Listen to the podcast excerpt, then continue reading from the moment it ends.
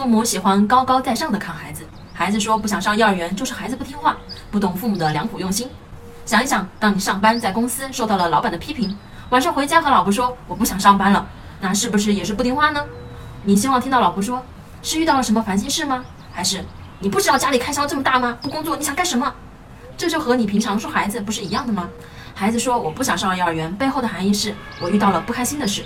可往往父母就站在自己的层面上把孩子给否决了。作为父母，我们要放下身段，面对孩子的这种情绪时，应当进一步的和孩子沟通，找到背后的原因，通过内在和外在的鼓励来引导孩子。我可以做到的。最后，父母要经常和老师沟通。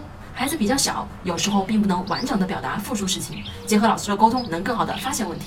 我是不完美柚子妈妈，关注我，为你分享具有深度的育儿知识。